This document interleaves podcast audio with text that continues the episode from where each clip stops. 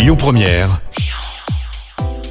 l'invité du samedi. Sur Lyon Première, ce samedi, je reçois Alexandre Vincendé, le maire de Rieux-la-Pape. Bonjour. Bonjour. Merci d'accepter de, de venir répondre à quelques questions. Euh, je vais faire comme d'habitude, commencer par deux questions d'actualité, et puis après on essaiera de vous découvrir. Il y a beaucoup de sujets à Rieux-la-Pape. Euh, première question, l'actualité, c'est évidemment euh, le confinement. Euh, il y a quelques jours, le maire de Lyon et le président du Grand Lyon ont demandé à réouvrir d'avance les lieux culturels. Qu'est-ce que vous en pensez? Est-ce que vous pensez qu'effectivement c'est une priorité? La priorité, c'est d'abord de respecter la loi. Euh, il faut savoir que les règles du confinement et du déconfinement sont systématiquement présentées devant le Parlement, que ce soit l'Assemblée nationale ou le Sénat. Et euh, on peut avoir des avis différents, pas c'est pas le problème. Je pense simplement qu'il faut éviter en cette période un peu troublée et extrêmement anxiogène pour nos concitoyens euh, d'essayer de faire de la petite politique politicienne.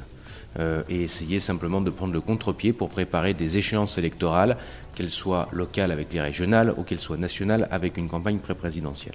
Pour vous, c'est la motivation de cette mais demande Bien sûr, enfin je veux dire Parce qu'il y a quand même des gens qui travaillent dans la culture. Mais bien sûr, mais que les gens travaillent dans la culture, ça, il y a aussi des restaurateurs. Il faut aussi penser à eux. Il y a euh, des petits artisans, des petits commerçants qui ont été en très grande difficulté. Je rappellerai simplement que les mêmes aujourd'hui euh, qui demandent qu'on soutienne le monde de la culture sont ceux qui ont refusé lors du dernier confinement, notamment pour la métropole, de débloquer une enveloppe importante pour soutenir euh, les euh, commerçants et les artisans qui avaient fermé. Je rappellerai par exemple qu'à Rieux-la-Pape, nous avons pris lors du premier confinement et du deuxième confinement la décision de débloquer des enveloppes 140 000 On va pour la venir. première et 100 000 pour la deuxième, 240 000 euros pour une ville comme Rieux, ce n'est pas rien, pour soutenir les commerçants de proximité et les artisans. Bon, on va y venir. Encore une question d'actualité, puis on va en parler justement. Euh, elle concerne l'environnement. Euh, il a été annoncé que peut-être, euh, vous qui êtes un fer- un fervent, que vous avez rendu hommage par exemple au général de Gaulle, vous êtes un gaulliste, je crois, on peut le dire. tout à fait, oui. Il est question de changer la Constitution et de faire entrer l'environnement dans la Constitution. C'est une proposition qui a été faite récemment euh, euh, par Emmanuel Macron. Est-ce que ça vous intéresse? C'est intéressant, par contre, il ne faut pas tomber dans le coup politique. Là aussi. Vous l'avez vu, bah, bien sûr, regardez, vous avez vu quand même les images, vous savez, s'il y a une chose que je ne peux pas reprocher à Emmanuel Macron, c'est de savoir faire de la politique euh, et d'être un fin tacticien. Euh, mais on ne peut pas, sur ces questions-là, faire de la tactique en permanence. On le voit, euh, et c'est habile de la part du président de la République. Euh, il a été mis en grande difficulté pendant plusieurs heures devant la Convention ci- citoyenne. Il a passé des moments rudes et il a fini avec cette annonce de référendum sur l'environnement. Et qu'est-ce qu'on a gardé et qu'est-ce que les médias ont gardé comme image L'image d'un président de la République applaudi avec un effet euh, un petit peu blast euh, avec cette annonce de référendum. C'est très bien joué de la part du président de la République. Il triangule un peu ses adversaires. Le président de la République étant un fin tacticien et un fin politicien, il voit très bien qu'il y a des sujets qui sont en train de monter dans l'opinion. D'un côté, euh, les questions liées à l'environnement, et ça je pense que l'ensemble des familles politiques aujourd'hui en sont parfaitement conscientes, y compris la mienne qui avait déserté euh, un petit peu ce champ, alors même qu'il faut quand même rappeler euh, à vos auditeurs que c'est la droite qui a créé le ministère de l'écologie. Euh, c'est la droite avec Jacques Chirac qui a mis en place le principe de précaution dans la Constitution justement. Donc on n'a pas de grandes leçons à recevoir de certains qui en font un porte-étendard. Simplement, ce qui est vrai, c'est qu'on a un peu délaissé ce sujet et aujourd'hui il faut qu'on le réinvestisse avec un vrai message sur la défense de l'environnement.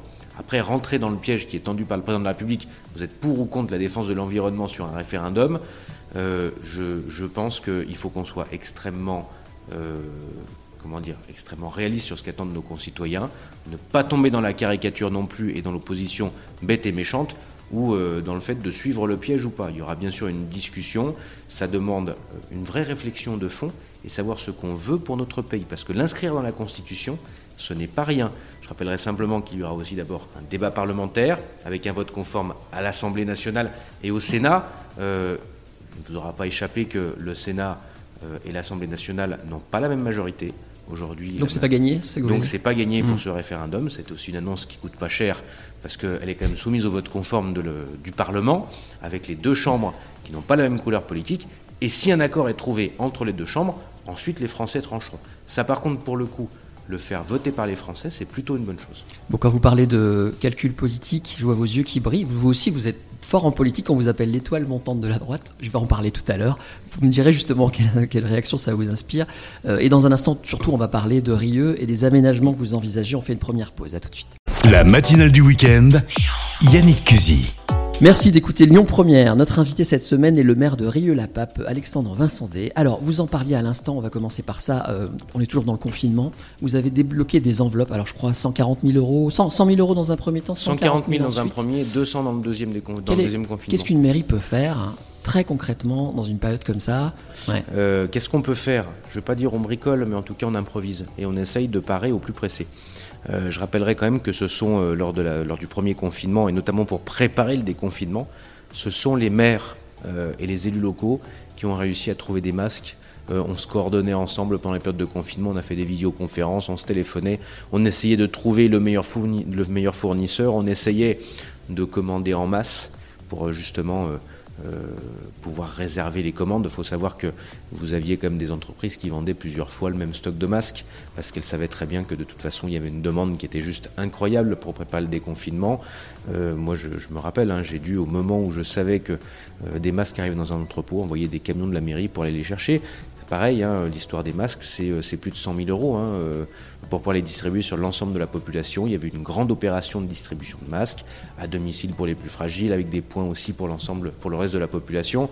Euh, ça a été une vraie logistique. Les masques pour les moins de, pour les plus de 6 ans, pardon. Euh, on l'a mis en place aussi lors des, lors des règles un peu plus contraignantes qui sont arrivées en cette fin d'année. Euh, c'est dingue a... quand on y pense qu'un maire se transforme comme ça presque en, en intermédiaire commercial pour Oui, mais en des fait, masques. un maire, un maire ouais. vous savez, c'est pour ça que j'ai l'habitude de dire que le, le, mandat de maire est le plus beau de la République. Ouais. Et il serait, il serait euh, bien que, en fait, avant de faire un parcours politique, on passe, on passe par la case maire pour une bonne et simple raison. Quand vous êtes maire, vous êtes un généraliste. Quand vous êtes maire, vous êtes au contact de vos, de vos concitoyens en permanence. Quand il y a un problème, c'est vous qu'on vient voir. Euh, vous êtes finalement la relation de ceux qui n'en ont pas. Euh, et donc à partir de là, eh bien, vous devez improviser en permanence dans des circonstances qui parfois peuvent être exceptionnelles. Euh, C'est-à-dire, comme je l'ai dit, voilà, aller négocier des masques, trouver des solutions pour aider les plus fragiles, mettre en place une cellule de soutien aux personnes isolées, mettre en place, enfin, débloquer des enveloppes et trouver des marges de manœuvre budgétaires dans un contexte pas si évident que ça depuis 2014 pour les mairies, pour aider les commerçants oui, on s'est transformé en généraliste et puis à un certain moment même en urgentiste. Donc Ouais. on était un peu sur le champ de bataille et on continue à être mobilisé dans cette crise assez inédite. Vous faites partie de ces jeunes maires fondus de leur, de leur municipalité. Ça sent quand on va sur vos réseaux sociaux, votre Facebook. Vous êtes omniprésent sur à peu près tous les sujets. Ça, c'est vraiment quelque chose qu'on peut absolument pas vous reprocher, c'est que vous êtes très proche de vos habitants. C'est vraiment ce que vous vouliez faire, commencer par maire, ce que vous disiez à l'instant. Ah mais je pense que de toute façon, euh, si, si vous n'avez pas et moi, c'est cette volonté vraiment que j'avais, c'est être au plus proche des gens et des Français. Euh, et dans la ville de Rieux, il faut savoir qu'il y a des défis qui sont immenses. Euh, cette ville qui a un potentiel incroyable, une population qui a un talent euh, extraordinaire, mais qui pendant des années, je l'ai dit en 2014 avant mon élection, était plongée dans la naphtaline, parce que, bah, on va dire les choses, certains pensaient qu'ils étaient assis avec le fait de laisser la ville nouvelle telle qu'elle était. Depuis les années 60, on pensait qu'on était assis sur sur un trésor électoral, disons les choses telles qu'elles sont. Vous savez, j'ai l'habitude de dire que la gauche ne s'est pas occupée des quartiers populaires et la droite non plus. La droite parce qu'elle pensait que ces populations qui habitaient dans ces quartiers ne voteraient jamais pour elle, et la gauche pensant qu'elle voterait toujours pour elle ne s'en occupait pas non plus. Euh, eh bien, moi j'ai envie de faire mentir un petit peu tout ça, et j'ai envie de prouver aussi une chose depuis 2014, c'est que quand on fait un changement de majorité, et quand on a une volonté politique forte, on est capable de donner un destin différent à une ville et à ses habitants. Bon, vous n'épargnez personne, c'est intéressant. Encore une question sur euh, les masques dont vous parliez et ce confinement. Euh, vous avez un regard critique sur l'action euh, du Grand Lyon. Vous dites qu'il y a eu un manque de coordination ou de décision claire, c'est ça? Alors sur le premier confinement et sur le deuxième, ça ne, ça ne s'est pas du tout passé de la même façon. Il faut quand même savoir que, alors même si on était dans un entre-deux tours d'élections métropolitaines sur le premier confinement, euh, il y a eu une vraie concertation par rapport à ce qui s'est passé sur le deuxième confinement. Euh, là, vraiment, je dois, je dois le dire, euh, David Kimmelfeld, et j'étais dans son opposition euh, pendant, pendant son mandat, a eu, je tiens à le dire, bah, une attitude extrêmement digne d'un dirigeant de collectivité et, et, et, il est devenu un, un véritable responsable public. Parce qu'il a mis autour de la table tout le monde, avec des groupes de travail pour travailler sur un plan de relance, qui d'ailleurs est passé un petit peu sous les teignoirs avec, avec l'arrivée de la nouvelle majorité écologiste. Mais il y avait une volonté de travailler collectivement avec l'ensemble des groupes politiques, majorité et opposition. Euh, et, je pense ça, ça a, disparu avec l'arrivée des, Ça a complètement disparu avec l'arrivée des Verts qui vous explique, écoutez, on est majoritaire, donc euh, restez dans votre coin. Je rappellerai simplement que le mode de scrutin fait qu'il y a un effet amplificateur, mais les Verts ont en fait leur majorité grâce simplement à deux villes, Lyon et Villeurbanne. C'est deux villes sur 59 communes qui forment la métropole du Grand Lyon. Donc manque de démocratie euh, au Grand Lyon? Bah, Manque d'écoute? Écoutez, quand on vous explique très gentiment que même dans des secteurs, c'est le cas sur le plateau nord ou sur Rieux, que grosso modo nous ne sommes pas majoritaires à la métropole, alors que sur ce territoire en l'occurrence, euh, il y a un élu vert en tout et pour tout à Rieux-la-Pape et aucun élu vert, euh, enfin et un seul élu vert sur l'ensemble du plateau nord qui a été élu, parce que très clairement ma famille politique, entre Philippe Cochet et moi-même, ainsi que Myriam Fontaine qui nous accompagnait sur le trio de tête pour, tirer la liste métropolitaine, nous avons, euh, bah, nous avons eu un grand succès, nous avons gagné la confiance de nos administrés. Euh, donc euh, je veux dire, tout ça se respecte également. On doit respecter les équilibres politiques, on doit respecter les territoires, on doit respecter aussi ceux qui ont été choisis par les citoyens. Et très bien élu, hein, je dois le rappeler, vous avez été très bien élu, on, a, fait au, premier tour à la ville de Rieux 66% au premier tour, ce qui est le meilleur score de l'agglomération pour une ville de plus de 30 000, et 67% au deuxième tour à Rieux pour les métropolitaines. Donc c'est vrai que c'est quelque chose qui, nous... Euh, c'est une vraie fierté, mais dans le même temps c'est une fierté qui doit rendre très humble parce que ça veut dire qu'il y a une très grosse attente derrière nous. Notre invité est Alexandre Vincendé et on se retrouve dans un instant pour parler encore de Rieux-la-Pape. On n'a toujours pas parlé d'aménagement, on va le faire, et aussi de sécurité. À tout de suite. Lyon Première, l'invité du samedi. Sur Lyon Première ce samedi, notre invité est Alexandre Vincendé, le maire Riard, puisqu'on dit Riard. Hein, on, dit un Riard, on dit Riard, ça, c'est les Riards et les Riards. On commence par l'aménagement. Euh, j'ai vu que vous aviez lancé un programme pour euh, euh, reconquérir la ville nouvelle, la désenclaver. quel est le projet? Il faut changer tout Rieux? En fait, c'est un, un, projet global de transformation de la ville. En fait, Rieux-la-Pape, c'est différentes ces différentes petites communes qui ont fusionné dans les années 60, 70.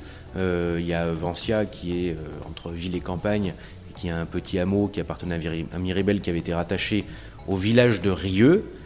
Vous aviez des champs entre le village de Rieux et sur les Balmes Crépieux-la-Pape. Euh, et au milieu, on a construit la ville nouvelle. Aujourd'hui, la ville nouvelle, c'est 18 000 habitants sur une ville d'un peu plus de 31 000 habitants. donc, ce qu'il faut savoir, c'est que la vérité, c'est que on n'a jamais finalement, pendant des années, pensé Rieux comme une seule et même ville. Vous voulez plus de mixité Et le vrai sujet, c'est que, en effet, un de mes combats, c'est la mixité sociale. Il faut savoir que la pape quand je suis arrivé en 2014, c'était 57% de logements sociaux. Euh, c'était une baisse de 2% en l'espace de 15 ans de logements sociaux parce qu'il n'y avait pas de volonté forte de transformer euh, la commune et notamment de, mettre en place de la rénovation urbaine. Ensuite, il faut savoir que la ville nouvelle, sur ses 18 000 habitants, c'est plus de 80%, c'est plus de 80% de logements sociaux. Donc, euh, avec des quartiers, deux sous-quartiers, la Velette et les Alaniers, 100% logement social. Et les Alaniers, aujourd'hui, est le quartier le plus pauvre de la métropole. 8 500 euros de revenus nets médians par personne et par an. Ce qui est, par an, ce qui est vraiment très bas. Hum. C'est plus faible que le Mas du Taureau, à Vaux-en-Velin. C'est vous dire le dénuement de cette population. est-ce qu'on peut changer ça? Là, vous avez investi combien? 320 millions Il y a 320 millions d'euros, pas encore investis, qui vont être investis. On a aussi un plan euh, important d'investissement sur des équipements publics. Moi, j'ai une chose qui est très simple. Premièrement, ce que je veux, c'est le retour de la mixité sociale dans les quartiers. Si, dans ces quartiers, alors que vous n'avez plus qu'en général des bâtiments publics dégradés, des commerces qui ont fermé ou qui se sont communautarisés, vous enfermez les gens entre eux, vous créez des ghettos et donc vous créez tous les problèmes qu'on voit aujourd'hui sur notre territoire. Il y a eu plein de politiques de la ville qui ont dit ça et ça n'a jamais changé. Oui, mais concrètement, vous voulez faire quoi? Vous allez casser les immeubles? Ah, mais concrètement, les choses sont très simples. Ça va être un, euh, recréer de la mixité. Donc il y aura une partie de démolition, bien évidemment, parce qu'il faut passer dans des quartiers 100% logements sociaux, aux alentours de 60 à 50% de logements sociaux. C'est déjà en place sur le premier quartier 100% logement social qui est la Velette. On refait une école, on, a on est en train de créer un centre-ville, on met en place un centre culturel avec une médiathèque géante euh, qui coûte à la collectivité 14 millions d'euros et l'État nous a suivis là-dessus. Euh, on travaille, on a mis en place un cinéma, on est en train de mettre en place un nouveau linéaire commercial, on travaille sur la mixité commerciale également.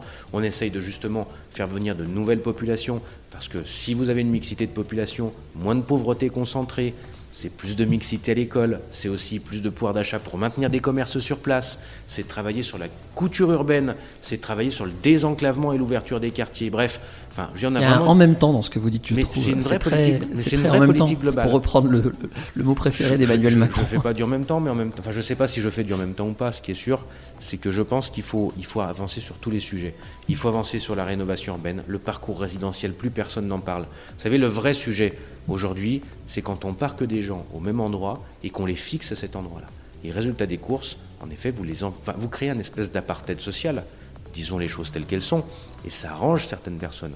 Moi, je pense que c'est tout l'inverse de l'esprit républicain. Vous savez, dans ces, dans ces euh, quartiers, il y a des gens qui sont extraordinaires et qui ont juste envie de s'en sortir, qui sont venus ici parce qu'ils croient en notre pays, parce qu'ils sont issus certes de la diversité, mais s'ils sont venus ici, c'est parce qu'ils croient en leur pays, dans le pays qui les a accueillis, et, ils pensent que ce pays peut être une chance pour l'avenir de leurs enfants. Et quand ces, parents ou ces mères de famille viennent me voir en me disant Monsieur le maire, il n'y a pas assez de petits blancs dans l'école de mon enfant, est-ce que vous trouvez ça normal? Monsieur le maire, je suis obligé de mettre mon enfant dans l'école privée pour retrouver de la mixité pour mon enfant. Est-ce que vous trouvez ça normal? À partir de là, vous dites que la République, quelque part, elle a échoué. Et le travail des maires, bien sûr, je ne peux pas tout faire. Je n'ai pas tous les pouvoirs. J'ai autour de moi euh, des acteurs institutionnels, j'ai une métropole, j'ai un État, j'ai une région. Ben, mon but, c'est justement euh, un petit peu d'être euh, d'être l'entraîneur de tout ça, d'être celui qui va réunir tous les acteurs autour de la table et dire écoutez, j'ai un projet pour Rieux, la population me soutient, maintenant j'ai besoin de votre appui, parce que vous, vous avez les fonds aussi. Merci d'écouter Lyon Première. Avec nous, Alexandre Vincendet, le maire de Rieux-la-Pape, euh, qui nous parle de sa commune, de ses projets. On va parler de sécurité. Vous avez fait une consultation citoyenne sur la sécurité. Euh, vous avez obtenu 5873 réponses, c'est sous mes yeux, avec des questions très diverses qui vont de faut-il plus de caméras, faut-il plus de policiers, ou faut-il, par exemple, vous donner le droit d'interdire les chaises longues sur les trottoirs? Ça m'a surpris, ce, ce, type de questions. Euh, quelle est la quelle est la démarche vous, en, vous, encouragez la démocratie participative Vous voulez faire comme les Suisses Parce que vous avez annoncé que vous alliez faire d'autres consultations, notamment sur l'environnement, je crois. Mmh. Donc c'est quoi l'idée Est-ce que vous aviez besoin de ça Puisque vous êtes bien élu, justement. J'ai été très ça. bien réélu. Alors, ouais. vous savez, moi, ça me fait, ça me fait un peu sourire euh, sur, les, sur les, les commentaires sur. J'ai pas dit que c'était mal, hein, non, juste, non, tu m'interroges. Non, non, mais parce que ça a fait un peu réagir cette consultation. Pendant six ans, on m'a expliqué euh, que je ne consultais pas assez la population, que je prenais souvent des décisions seul qu'à cela ne tienne, sur ce mandat, j'ai décidé de faire un certain nombre de consultations sur des sujets qui ne doivent pas, qui ne doivent pas faire l'objet euh, de caricatures partisanes. Je m'explique. Sur la sécurité, vous savez, je pense que le vrai défaut de beaucoup d'élus, c'est de prendre des postures qui deviennent des impostures. Euh, vous avez en général ceux de droite qui vous expliquent que c'est la sécurité rien que la sécurité, et ceux de gauche qui vous expliquent bah, qu'il ne faut pas trop de sécurité parce que finalement on rentre dans un état policier. Il faut arrêter tout ça. Vous savez, la sécurité, c'est la première des politiques sociales et la sécurité, c'est la première des libertés. C'est ce qui vous permet d'aller et de venir en paix en bas de chez vous. La liberté de circulation, c'est la première des libertés. Si à Rieux-la-Pape, alors qu'on le sait, c'est une ville de banlieue avec des problèmes de banlieue et des problèmes de violence urbaine. Euh, liés souvent liés, à des trafics de drogue. Liés, au, liés à des trafics de drogue, mmh. qu'on a vu se réorganiser euh, lors du premier confinement et, suite, et ensuite au, lors du, du, du, premier déconfinement. Euh, si je ne règle pas ou que je ne prends pas à bras le corps ce problème de l'insécurité, je n'arriverai pas à convaincre de nouveaux habitants de venir et de créer cette mixité sociale tant attendue. Je n'arriverai pas à convaincre des chefs d'entreprise de venir investir dans ma commune pour implanter leur entreprise, créer de l'emploi pour mes habitants et ensuite aussi pour pouvoir créer de la richesse, pour pouvoir redistribuer aux plus fragiles. Mmh. Le vrai sujet, il est là. C'est pour ça que la sécurité, ce n'est pas un enjeu partisan, par contre, c'est un vrai enjeu de politique publique. Et je rappellerai simplement pourquoi je dis que la, la, la sécurité est une politique sociale, c'est qu'en général, les premières victimes de l'insécurité et des voyous, c'est souvent les plus pauvres, les plus fragiles, qui habitent dans les quartiers et qui n'aspirent qu'à une chose, vivre tranquillement. La vie est déjà difficile pour ces personnes qui habitent dans des conditions parfois compliquées, dans des logements qui sont parfois dégradés, qui ont des problèmes sociaux, des problèmes financiers. Euh, et en plus, on vient leur rajouter la dégradation du hall d'immeuble, euh, le squat, le trafic de stupéfiants. Ben moi, je ne me résous pas à ça. À partir de là, moi, j'investis ce champ-là, qui est essentiel pour le développement de la commune, pour la qualité de vie dans la commune. Mais pourquoi j'ai fait une consultation? Parce que justement, j'ai entendu tellement de caricatures de la part d'une opposition municipale euh, qui est un peu en mal de renouvellement, que j'ai dit, bah, écoutez, c'est très simple, vous savez, il y a un vrai sujet de la sécurité. Sur le premier mandat, On a été la ville qui a connu la plus forte baisse de délinquance de toute la zone police, euh, de, toute la, zone police dans la métropole de Lyon. Euh, le vrai sujet, c'est qu'avec la réorganisation du trafic de stupéfiants lors du confinement, déconfinement, euh, bien on a perdu du terrain. Donc on a voulu un petit peu reprendre à la main sur le sujet, on l'a vu, hein, il y a eu quand même une visite du ministre de l'Intérieur suite Oui, euh, à l'incendie d'une église. Mm. Euh, Alors justement, tiens- vous voulez faire partie de ces, ces quartiers reconquêtes. euh, mais il faut que ça c'est soit quoi un quartier de plus de reconquête en fait. c'est plus de policiers Mm. nationaux. Et nous, on va encore augmenter nos moyens en termes de police municipale, parce que l'un ne peut pas aller sans l'autre. Les communes ne peuvent pas tout attendre de l'État, de façon bouche bée, en disant, bah écoutez, euh, comme certains maires le disent, moi, vous savez, la sécurité, euh, c'est une fonction régalienne de l'État, je ne fais rien. Je ne suis pas quelqu'un qui attend que les choses se passent. Alors, je en suis fait, quelqu'un qui agit. Plus Quand de policiers. Il y a une autre, caméras, un autre levier que vous actionnez, c'est. Justement, euh, quand, je fais, juste quand, quand je fais une consultation, ouais. c'est en fait pour que les gens s'approprient le sujet. Ça vous donne aussi un blanc-seing quand on voit les résultats. hein. Et, et voilà, et quand vous avez plus de 80% Ouais, faites ce d'habitants que vous voulez qui vous disent OK, allez-y, Ouais. ça veut dire qu'après, je suis libre d'agir au-delà de toute caricature euh, partisane par- que certains faites partie de ces maires qui disent je vais supprimer les aides euh, aux familles. C'est mis en place depuis 2018 à. Rieux. Ça, c'est efficace.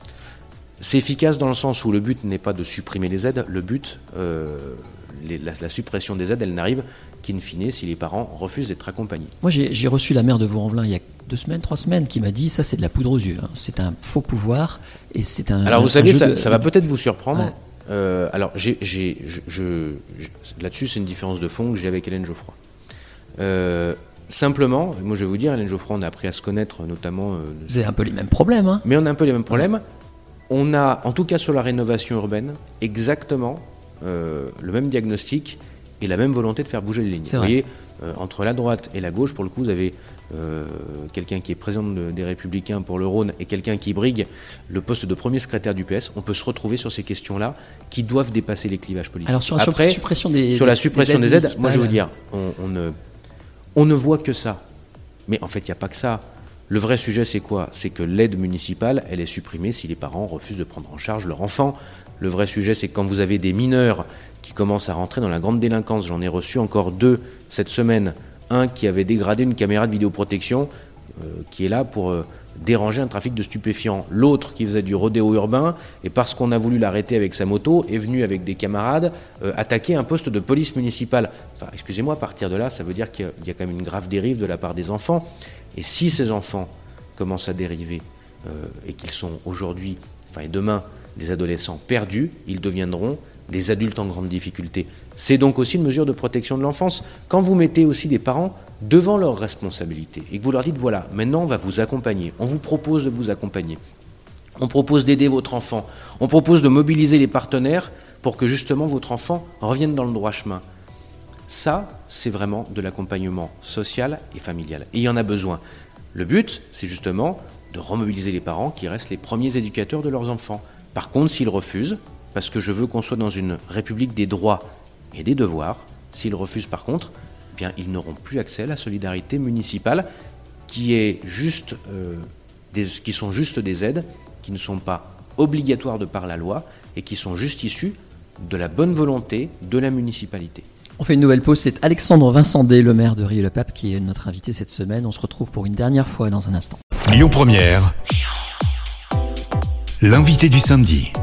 Vous êtes sur Lyon Première. Notre invité cette semaine est le maire de Rieux-la-Pape, Alexandre Vincendet. On va essayer pour terminer, si vous voulez bien, de vous connaître un petit peu mieux. Alors, vous l'avez rappelé, vous êtes le patron LR euh, du département. Vous avez été proche euh, euh, de Monsieur Blanc, de Monsieur Copé, de Monsieur Sarkozy aussi.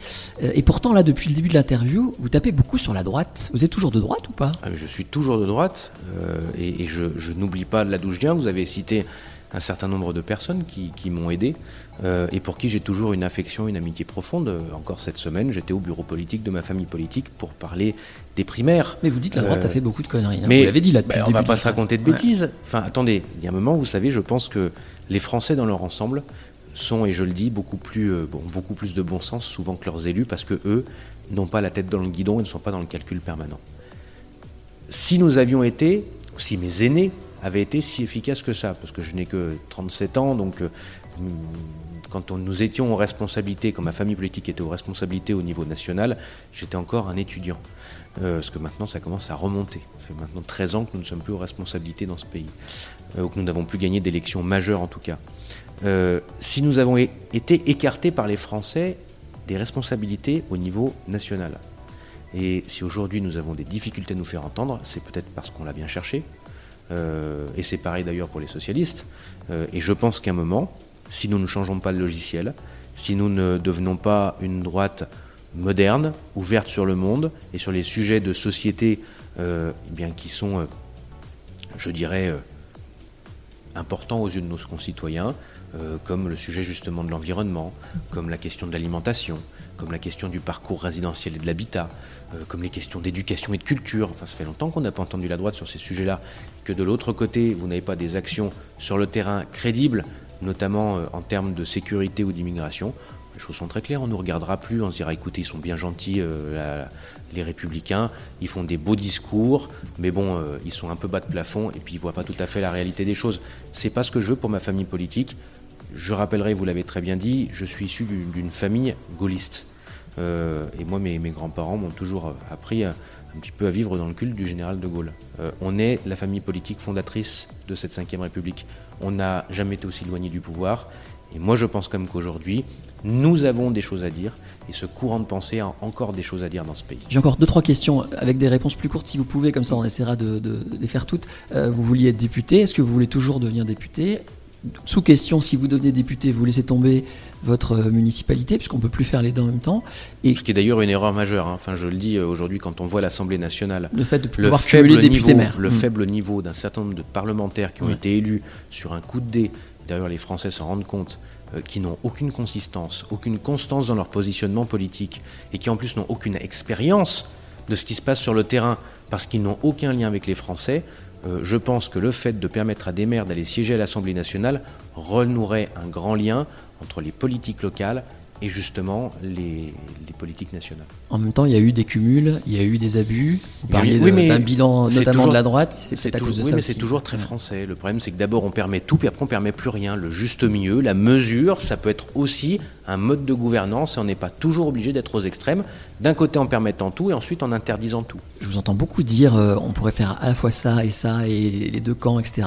Si on vous appelait pour faire un, ministre euh, pour le pouvoir actuel, aujourd'hui, euh, vous hésiteriez Mais aujourd'hui, la question, un, la question ne se pose pas. Par exemple, Gérald Darmanin a un peu votre profil et il le fait. Oui, mais enfin, d'ailleurs, je connais Gérald Darmanin depuis longtemps. On a l'occasion, notamment sur des sujets de sécurité, depuis qu'il est ministre de l'Intérieur, d'échanger régulièrement. Euh, nous, nous, nous, nous, discutons ensemble régulièrement. Euh, après, par contre, voilà, il a fait un choix. Je sais quand, quand on vous demande, quand on vous propose d'être ministre de la République, ça, se mettre au service de son pays, euh, forcément, je peux comprendre que, ça interroge et qu'à un moment, on puisse franchir le Rubicon. Aujourd'hui, la question n'est pas là. Moi, vous savez, aujourd'hui, j'ai été élu pour une, une mission extraordinaire qui est changer le visage de cette ville de Rieux. Je suis convaincu d'une chose, si j'y arrive, alors peut-être que je pourrais commencer à regarder les marches du dessus. Mais j'aurai une crédibilité, ça sera mon bilan et mon action politique sur le terrain. À partir de là, ce qui est vrai, c'est que parce que nous avons des réussites à Rieux, parce qu'on essaye d'innover, euh, parce qu'il y a des choses qui sont en train de bouger dans cette commune alors qu'on pensait que tout était euh, euh, figé ad vitam aeternam, oui, il y a des politiques au niveau national qui commencent à s'intéresser à ce que je fais. J'en suis très heureux, mais j'en suis surtout plutôt fier pour les habitants, parce que ça me permet d'avoir une écoute de la part d'un certain nombre de décideurs nationaux pour décrocher un certain nombre de dossiers au niveau national pour le bénéfice de mes habitants. Alors, je, vais encore revenir là-dessus, mais on vous appelle, je le dis une nouvelle fois, l'étoile montante de la droite. Euh, il y a une presse qui vous cherche, qui vous épingle. On dit aussi, la presse, cette, presse-là dit que quand on vous appelle l'étoile montante de la droite, ça embête surtout les gens de votre camp. Vous, ça vous, ça vous amuse, ça vous, vous complètement Alors moi, je ne vais, pas vous dire que je me contrebalance complètement, mais dans le même temps, c'est pas moi de dire si je suis une étoile montante ou pas. Mais ça vous amuse Moi, j'essaye. Moi, j'essaye simplement de faire mon travail du mieux possible. Vous savez, ça, c'est une, réponse langue de bois. Parce non, que je, vois, vos yeux sourire. Non, hein, je, vais vous dire pourquoi. J'ai eu une chance extraordinaire. J'ai été élu à 30 ans, maire d'une ville de banlieue, reprise à la gauche, alors que cette ville était soi-disant un bastion imprenable. Donc c'est une chance incroyable. Mais c'est surtout une charge incroyable. Si euh, ça peut me permettre d'avoir une certaine aura, mais c'est tant mieux pour finalement les actions que je porte. Après, on verra où me mènera mon parcours. Je ne suis pas quelqu'un qui coche des cases patiemment en disant il faut que je passe par tel mandat, puis par tel mandat. Je ne sais pas où je serai dans 10 ans. Ce qui est sûr, c'est que je sais, je sais où je serai aujourd'hui, demain et après-demain. C'est dans ma commune. Euh, vous avez quand même des loisirs, euh, vous l'avez dit, encore assez jeune. Vous arrivez à faire autre chose que de la politique C'est très compliqué parce que c'est très prenant. En général, on travaille entre, euh, ça peut arriver, une petite journée, c'est 10 heures par jour, une grosse journée, ça va être 14, 15, 16 heures. Vous avez un loisir secret qu'on ne connaît pas Une chose que j'ai bien compris, c'est que quand on n'a plus rien, il reste toujours la famille. C'est pour ça que quoi qu'il arrive, j'essaye toujours de prendre du temps pour mon épouse, pour mon fils, que je mène à l'école tous les matins. Ça, c'est quelque chose, c'est un rituel immuable. Euh, et j'essaye vraiment d'être présent pour eux parce que j'ai une chance extraordinaire, c'est qu'ils comprennent mon engagement. Je suis soutenu par, mes, par ma famille. Euh, et donc, euh, bah, je dois leur rendre un tout petit peu de ce qui me donne, eux, beaucoup plus au quotidien. Eh ben, ce sera la conclusion. Merci Alexandre Vincent Desmaires de Rieux, qui était notre invité cette semaine. Dans un instant, c'est les infos.